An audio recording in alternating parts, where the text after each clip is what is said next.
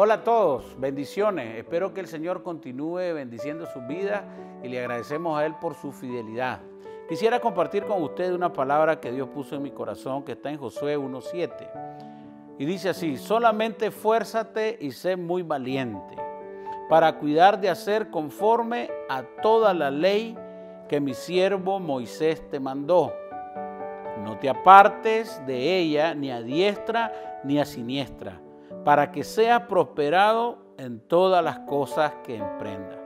Nunca se apartará de tu boca este libro de la ley, sino que de día y de noche meditarás en él, para que guardes y hagas conforme a todo lo que en él está escrito, porque entonces harás prosperar tu camino y todo te saldrá bien. Hoy quiero hablarte sobre todo aquel que está empezando algo que está iniciando la universidad, que está iniciando eh, su carrera, que está iniciando un nuevo empleo, que está iniciando un ministerio, que tal vez está en los primeros días de su matrimonio o ayer o hoy nació su hijo y está iniciando su camino como padre.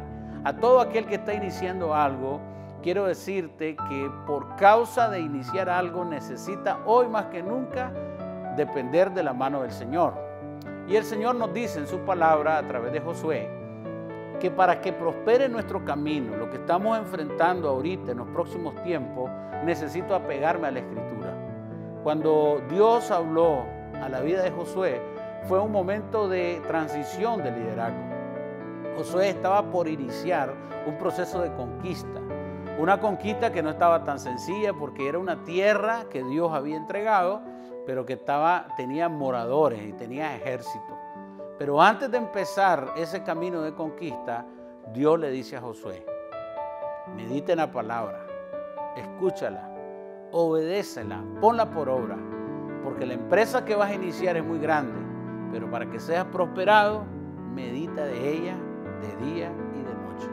Yo te quiero decir en este día que el Señor está contigo pero es necesario recordar todo lo que Él escribió, que es para ti, es para mí, para que nos vaya bien, para que siempre estemos caminando en un camino de prosperidad.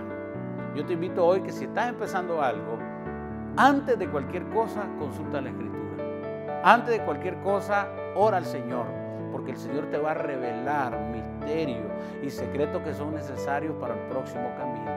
Lo que estás empezando hoy, no lo has caminado necesita la guianza del Señor. Persevera en su palabra y serás prosperado en todos tus caminos. Que Dios le siga bendiciendo.